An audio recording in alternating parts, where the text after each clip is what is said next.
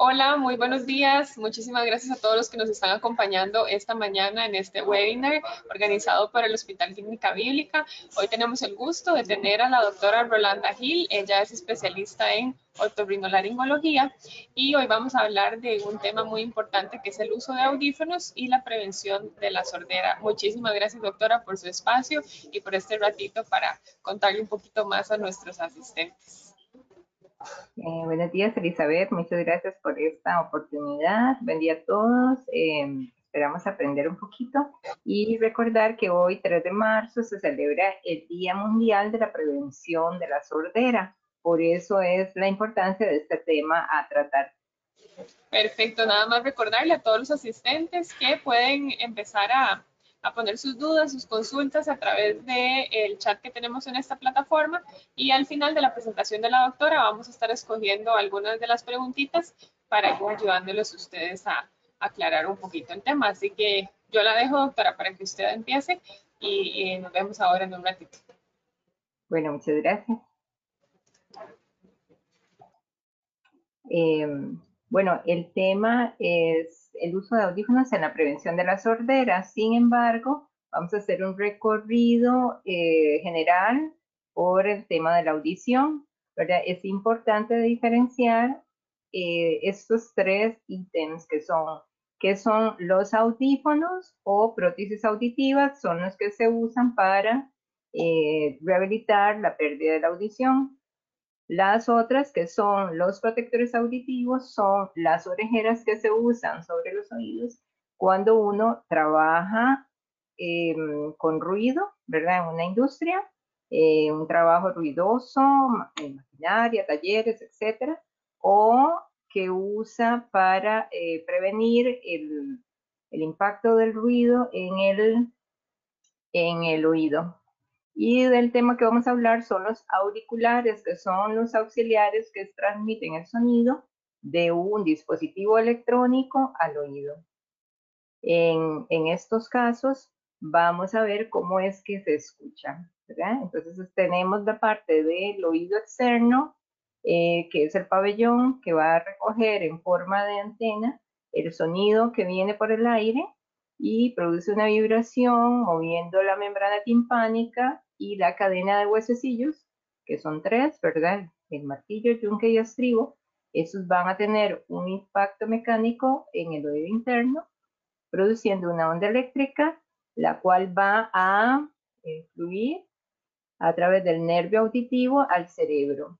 En la zona auditiva, que es acá, es donde se este, interpreta el sonido es importante ver dónde está localizada esta, zona. Esa es en el área temporal, o sea que sería el área sobre el, pabellón auricular. Si aquí vemos esta imagen de la, de la cabeza, más o menos sería aquí, encima del pabellón.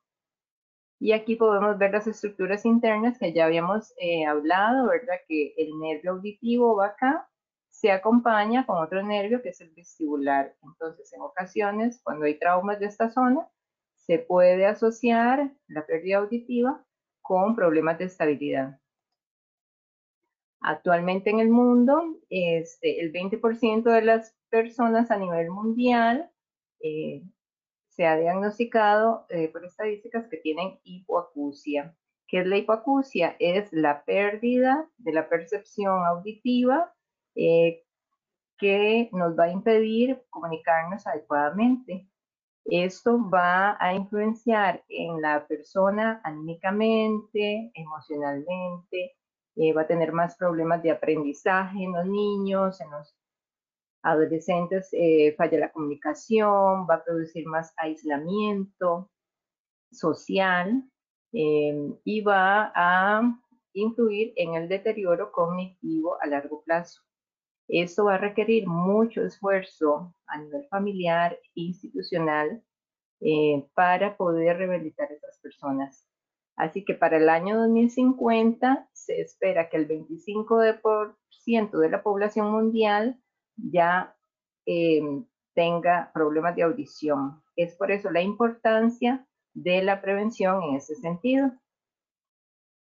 Entonces, ¿qué tipos de hipoacusia podemos tener? Podemos tener congénitas y adquiridas.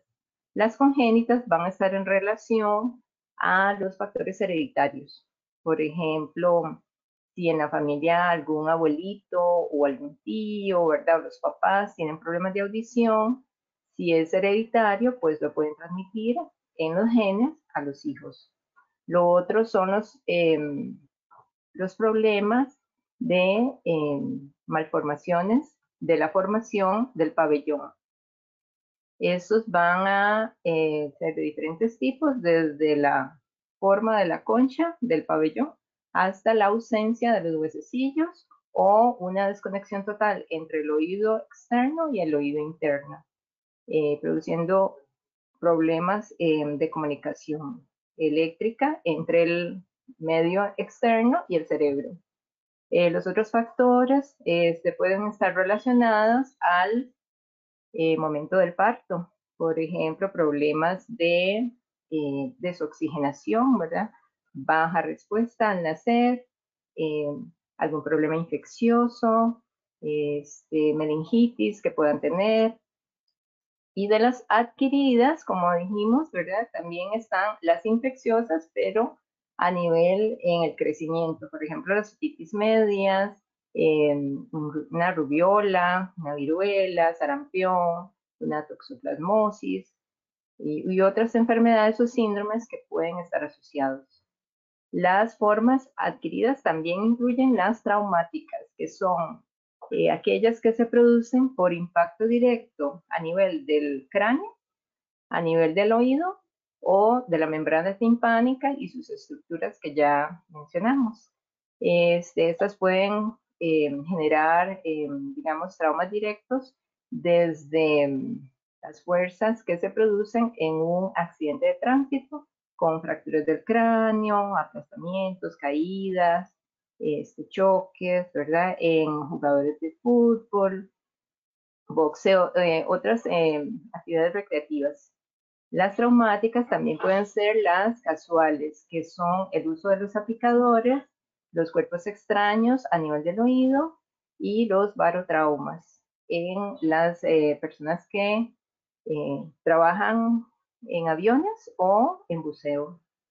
Las formas de otoxo toxicidad se refieren a los em, medicamentos que pueda uno usar durante la vida, que puedan dar efectos secundarios o interacciones entre sí que dañen el sistema del nervio auditivo.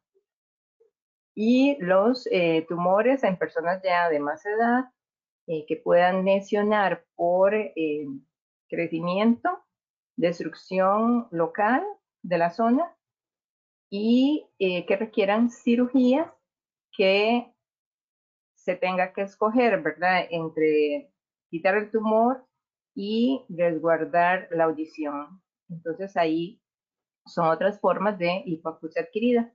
Las otras eh, que son por exposición al ruido eh, incluyen las laborales, que son las que se adquieren por el uso constante de ruido en el trabajo y exposición sin protección auditiva. Y las recreacionales, por ejemplo, los usos de, tecnología, que ahora cada vez es más frecuente, ¿verdad? Desde el uso del celular, los eh, reproductores de música, este, las em, personas que van a los conciertos, inclusive el uso de los dispositivos de aumento de volumen en reuniones casuales, en eventos, en, conciertos o hasta en iglesias que pueden afectar. Entonces, ¿esto cómo se diagnostica? Bueno, aquí hay un diagrama del proceso. desde que el niño nace, se hace un tamizaje auditivo neonatal, que eso se incluye en esta ley, que es la 7184, es un tamizaje obligatorio en el país y que se hace con el fin de diagnosticar desde el nacimiento problemas auditivos. Si al niño se le detecta alguna dificultad, inmediatamente se refiere al especialista, que sería el otorrino o el pediatra, para canalizar esa, pérdida auditiva y saber cuál sería la causa, estudiarlo y tratar de rehabilitarlo. En el desarrollo del niño, ¿verdad? Este, bueno, quiero decir que entre el, entre el nacimiento y el desarrollo infantil es muy importante la acción de los familiares, tanto las abuelitas que cuidan a los chiquitos, las tías, las em, jardines infantiles, donde se puede detectar eh, alguna disrupción, o sea, un problema auditivo. ¿Cómo se da eso? Cuando se ve que el niño no responde al llamado, que no gira a mirar un sonido ambiental como un pajarito, un camión, un carro que pasa o pita. Eh, eso se puede ir deduciendo, depende de la reacción del niño al ambiente. a nivel de el ingreso al, al medio escolar, eh, se hacen unos eh, audiometrías de ingreso. Ahí también se pueden detectar esas pérdidas auditivas y poder orientar a las familias. En las consultas del niño sano, eh, ahí es muy importante ver la salud en general, si padece alguna infección, si tiene algún problema en el oído, ¿verdad? Alguna infección viral que pueda afectar esto, la importancia de las vacunas como prevención de estas infecciones, eh, hay que recalcar. Como decía, las audiometrías, ya sea campo abierto o en cabinas, eh, son el proceso diagnóstico. Entonces, lo primero es la detección. Luego, em, el examen físico del chiquito, ¿verdad? Que se hace por medio de un pediatra o un otorrino. Y luego la parte de audiología, que ya sería con un audiólogo. Esta parte se hace en una cabina sonoamortiguada eh, estandarizada que está regulada por ley, donde la persona eh, responde a ciertos estímulos sonoros y ahí se va haciendo un registro que se llama la audiometría. Ahorita vamos a hablar de ese tema. Si se diagnostica un problema auditivo, se recurrirá a los estudios de imagen. Esos pueden detectar, como dijimos, malformaciones óseas o anatómicas o problemas vasculares, aneurismas o también tumores que puedan afectar la audición. Y ya luego las evaluaciones personalizadas dependiendo de los hallazgos que se tengan. Esta es más o menos un diagrama de una audiometría. Entonces se eh, registra en tonos, ¿verdad? Y en frecuencias. Entonces, acá se ven del menos 10 al 120 eh, decibeles, que son la unidad de medida del sonido. Y arriba se ven los tonos, o sea que es la, eh, la intensidad. Eh, para una audición normal, ¿verdad? Se considera entre 0 y 20 decibeles, que es acá como ven las figuras, son los sonidos ambientales normales, como un pajarito, este, unas hojas que se muevan, un, sonido blanco, como el ruido, el, perdón, el sonido de un implemento eléctrico. Se considera audición normal de 0 a 20 o hasta 25 decibeles. Cuando hay una pérdida leve, ya sería de 26 a 40 decibeles, que será acá, entonces es cuando la persona ya empieza a preguntar en la conversación, ¿verdad? Cuando uno ve que ya preguntan cómo, qué dijo, no entendí, me puede repetir, ya uno puede eh, inducir que la persona tiene problemas de comunicación. El área del lenguaje se establece entre 500 y 2000 Hz, ¿verdad? Que es la parte central de la curva. Esta es la zona del lenguaje. Entonces, para la izquierda se registran los sonidos graves y para la derecha los sonidos agudos. Los, que más se van perdiendo con la edad, que se llama presbiacusia, son los sonidos agudos, porque es el deterioro en, en el tiempo de unas estructuras que se llaman estereocilias que están en el oído interno o caracol. Ya cuando hay una pérdida moderada, se superan los 40 decibeles hasta los 70, que será acá. Y ya ahí podemos ver este, sonidos más intensos, como algunos electrodomésticos que se puedan dar. Em, cuando hay una pérdida severa, es, eh, supera los 70 decibeles hasta los 90. Eh, acá se ilustra con el sonido, por ejemplo, de un tráiler. Eh, un sonido musical en un ambiente cerrado o el de las motocicletas o escapes de camiones. Este, ya la, cuando hay una pérdida profunda, entre severa y profunda, es cuando ya la persona sí tiene más dificultad de comunicación y requiere de una ayuda auditiva. En este rango se establecen, por ejemplo, como dijimos, ¿verdad? Este, eh, sonidos laborales que superan los 85 decibeles.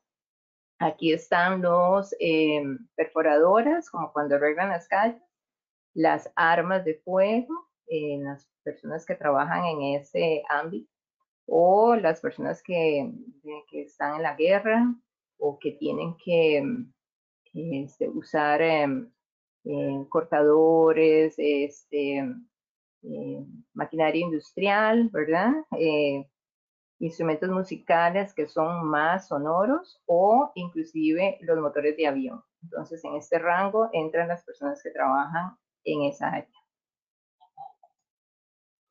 Entonces, ¿cómo prevenir la, la hipoacusia? Bueno, pues como ya dijimos, desde el periodo neonatal asesorando a las familias en cuanto al este, en cuanto a una buena eh, salud genética, ¿verdad? Que no haya, evitar la consanguinidad, evitar este, problemas perinatales del parto, eh, como dijimos, enfermedades infecciosas con la vacunación, a nivel de adolescencia y infancia, pues seguir con ese proceso, ¿verdad? Cuidado de la salud general, este, los chequeos médicos, la vacunación y en este, el de la detección y tratamiento temprano de las infecciones de oído. En esa parte, pues hay que cuidar desde el oído externo hasta el oído medio, donde podemos, que serían evitar los traumas directos, eh, la manipulación evitar el exceso de humedad en los tratamientos que no están indicados, eh, procedimientos que no están certificados también. Y a nivel de adolescencia, pues también, este, y a lo largo de la vida, ¿verdad? Eh, se establece que uno debe de tratar de tener una escucha segura, o sea, que uno es mejor eh, deleitarse con un sonido agradable, escuchando música, este, salir a un bosque, escuchar esos sonidos agradables, pero cuando ya superan los 85 decibeles, entonces ya eso se genera en un sonido intenso que es molesto, que es doloroso al oído, que repercute en lesiones que son permanentes.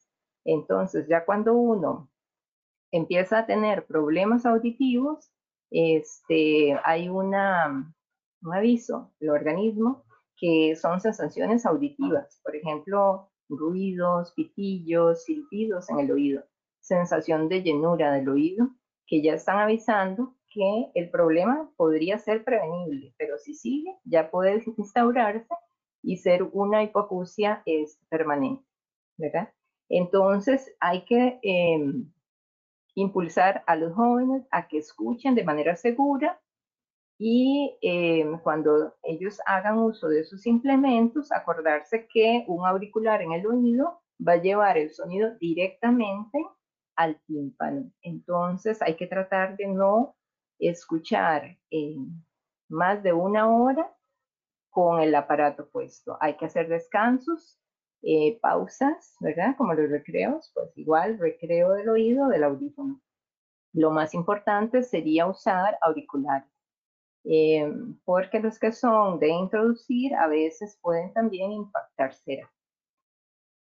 Y luego el control del ruido, eh, a través de plataformas. Eh, ahora los dispositivos técnicos, tecnológicos, tienen alertas, ¿verdad? Eh, a nivel mundial desde el 2015 se estableció una norma para que hasta fabricantes de eh, celulares, MP3, este, teléfonos inteligentes tengan una alerta que le digan al usuario que ya está llegando al nivel máximo de audición permitida, que, eh, que ojalá fuera el 60% del máximo de, de sonido en ese dispositivo. Entonces, igual como un reloj, teléfono inteligente, le puede medir a usted la, las palpitaciones, los pasos, la hidratación, las horas de sueño. Igual le pueden medir la exposición a sonido, la intensidad de este y alertarlo para que este, usted haga prevención y haga un descanso, una pausa o baje el volumen. Em, hay que también prevenir las ototoxicidades. Entonces, en los adultos mayores, em, como vemos, hay enfermedades crónicas que puedan requerir que ellos tengan que tomar medicación. Algunos de ellos em, pueden interactuar o dar efectos secundarios o ser ototóxicos para el oído. ¿Eso qué quiere decir? Que pueden impactar a nivel del nervio dando una sordera permanente. Algunos tratamientos oncológicos también eh, se asocian con ello.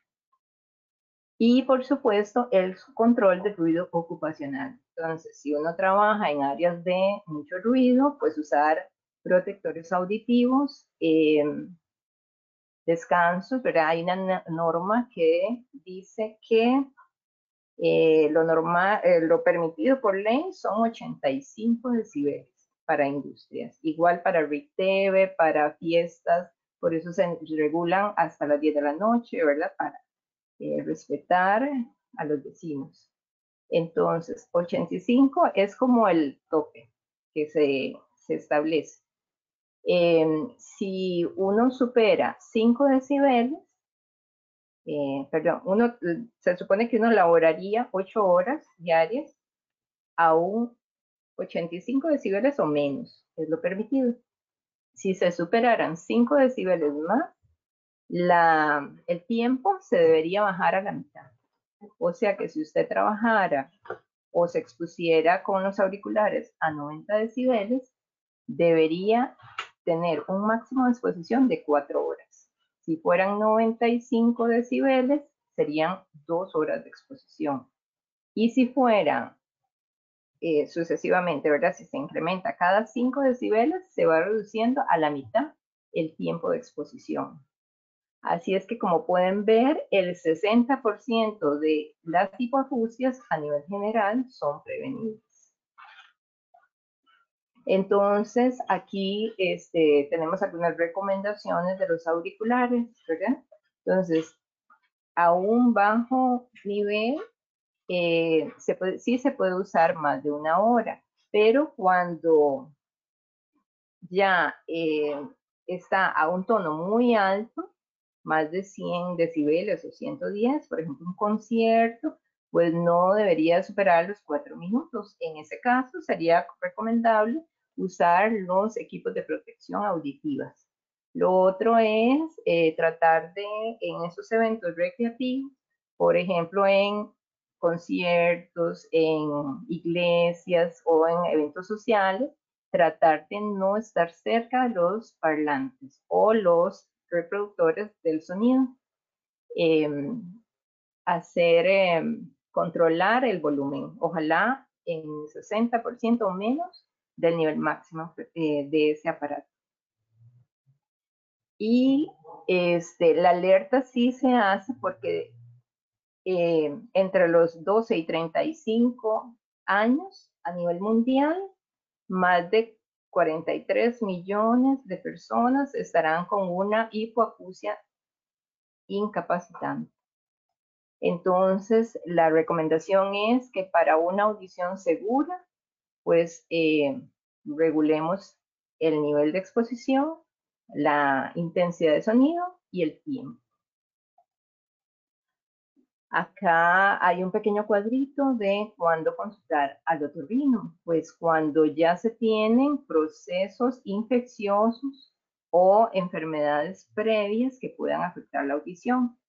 Cuando ya se documenta un tinnitus o eh, sonido eh, subjetivo de la persona o se sienta una plétora auditiva. Eso es como cuando las personas dicen, me siento asurumbado, me siento que me, me oigo por dentro. Eh, ahí hay que discriminar, ¿verdad? Si es por exposición al ruido o si hay algún factor conductivo eh, que esté obstaculizando el paso del sonido del ambiente al, al, oído y al cerebro. Y luego ver si la, el tiempo de evolución es congruente y consecuente, o sea que eh, los medicamentos o el sonido o el impacto o el trauma están relacionados con esa pérdida auditiva. Como dijimos, las enfermedades crónicas, entonces una otitis media, una perforación del tímpano, el uso inadecuado de los aplicadores o de eh, tapones que pueden quedarse insertados ahí en el conducto externo. Y ahí sí sería importante pues que el otorrino o el médico de cabecera haga un buen examen físico y una buena historia clínica para ver si es, es posible mejorar su condición o referir a otro especialista indicado. Eh, muchas gracias. Si tienen alguna pregunta o comentario. Muchas gracias, doctora, por, esta charla tan completa. Eh, por aquí tenemos una preguntita que acaba de entrar. Vamos a ver. Dice, los audífonos con cancelación de ruido me producen dolor luego de un uso extendido. Trabaja normalmente en teleconferencias y estuvo leyendo que la introducción de un sonido de baja frecuencia para producir la cancelación del ruido externo podría producir estos problemas, que si usted conoce casos al respecto.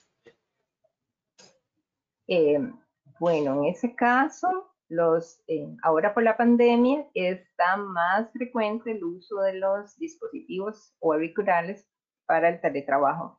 En ese caso es mejor hacer un descanso del dispositivo que poner esa cancelación del sonido, porque bien que mal, la cancelación del sonido es, un, es como un ruido blanco que interfiere en que el cerebro capte ese sonido, ¿verdad? Es como un enmascarador. Entonces, ahí hay que ver si el tamaño es adecuado, si lo introduce eh, con mucha presión a nivel del conducto auditivo, em, y lo otro es las horas de uso. Como ya dijimos, este, si es un tiempo prolongado, pues pueden ser ocho horas. Sin embargo, ¿verdad? Eh, se establecen los tiempos de descanso. Entonces, cada tres horas se supone que uno debe de levantarse, eh, descansar los oídos, estirarse, tomar agua, hidratarse, el otro es que a veces se usan esos dispositivos de orejera. Entonces uno podría descansar poniéndolo a un lado o usar las orejeras que son eh, de contacto y eh, almohadilla del otro lado y alternarlo de, de lado. No sé si respondí la pregunta. Sí, perfectísimo. No sé si por mientras esperamos a que nos entren, nos entre alguna otra pregunta, eh, tal vez recordar su número de contacto, eh, que lo tenía usted en la primera diapositiva, por si alguno quiere, Ajá, claro. Por si alguno quiere este, apuntar.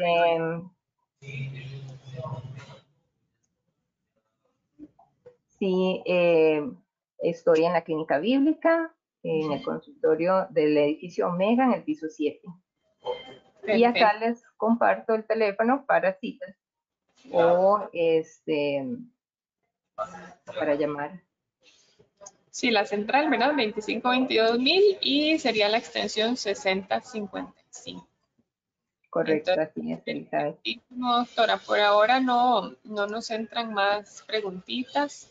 Este, igual cualquier, siempre decimos, ¿verdad? Que estos, es, estos webinars siempre se cuelgan en, la, en el canal de YouTube del Hospital Clínica Bíblica. Entonces, este, a veces a uno, ah, bueno, dice Floriluz que tiene una, que por favor le demos un chancecito.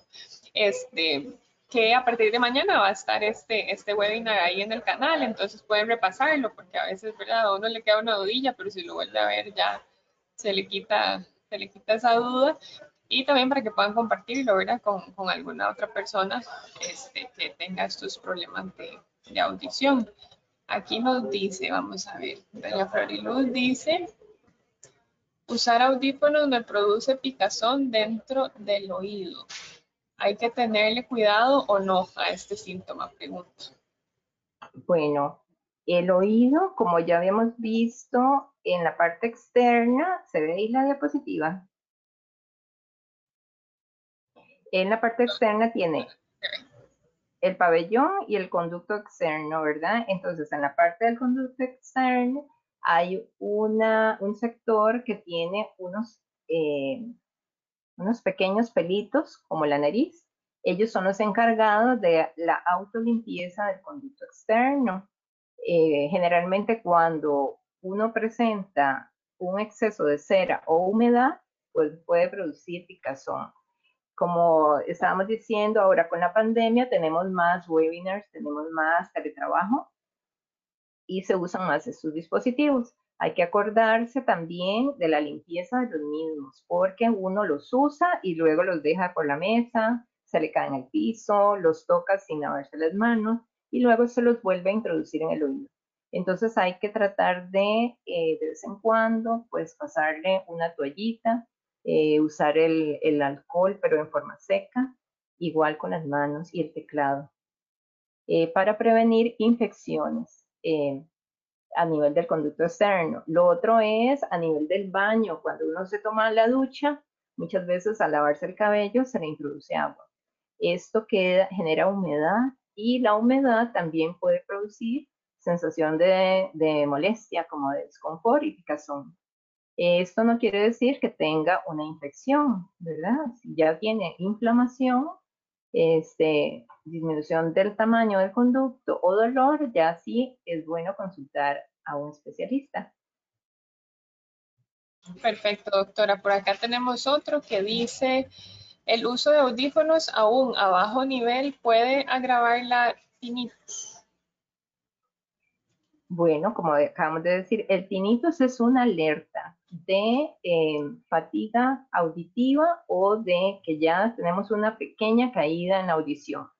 Entonces, hay que hacer esos descansos a baja frecuencia, pero a tiempo largo, o sea, usted puede estar ocho horas con el aparato, aunque sea baja frecuencia, eh, sí puede dar cansancio de la parte del oído y eh, claro que sí va a estimular el oído internamente. Entonces, cuando ya hay un tinnitus, ya hay eh, una respuesta del organismo, tanto a nivel auditivo como a nivel emocional. Por acá tenemos uno de seguimiento con lo que usted dice que a la hora de lavarme el pelo, ¿verdad? Me queda como húmedo el, el oído. Entonces dice cuál es la mejor manera de limpiárselos para que, ¿verdad? De evitar esto, esta humedad y, tal vez una posible infección. Em, sí, lo primero es tratar primero de que no se humedezca y que no se introduzca ni espuma de champú o espuma de afeitar en los varones. Em, si ya se le introdujo el, el, agua, pues entonces lo que podemos hacer es girar la cabeza hacia abajo y traccionar un poco el pabellón, introduciendo un pañito en la parte externa para que por gravedad el agua salga y pueda uno secar la parte externa. Tratar de no usar los aplicadores o instrumentos más este, filosos como prensas, uñas, palitos, otras cosas que sí pueden traumatizar la membrana timpánica. Entonces, la manera que uno recomienda es que cuando se lava el cabello, mire hacia el frente o mire hacia abajo porque si usted se colocara un algodón para tapar el oído, el algodón se puede humedecer y introducir el agua hacia adentro más bien. Perfecto, y ya la última preguntita dice que tiene 45 años y escucha como grillos. que es permanente el sonido? ¿Qué, qué examen debería de hacerse? Em, muchas gracias por la pregunta. Esta descripción del sonido como grillos es uno de los, em, de los adjetivos que se le da al tinnitus o acúfeno, ¿verdad? Entonces pueden ser pitos, campanitas, zumbidos o grillos. En este caso, hay que ver, como dijimos, los antecedentes familiares.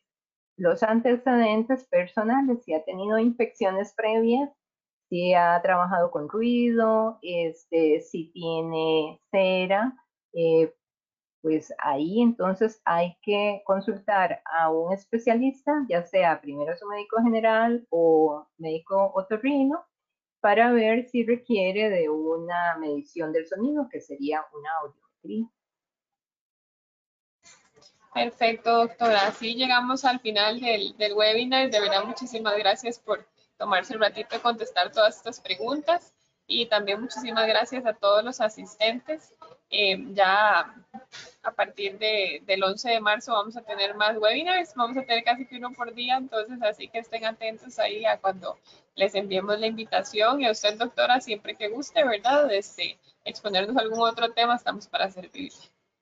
Este, sí, muchas gracias a todos. Entonces, enfatizar eh, que hoy en el Día Mundial de la Audición hay que este, prevenir mucho el, uso de todos esos dispositivos, enfatizar en los, en los más pequeños de la casa, eh, haciendo educación para evitar eh, que en el futuro vayan a tener problemas auditivos o de comunicación. Muchas gracias, Elizabeth. Buen día. A usted, doctora. Muy amable. Buen día a todos los asistentes. Hasta luego. Hasta luego. Chao.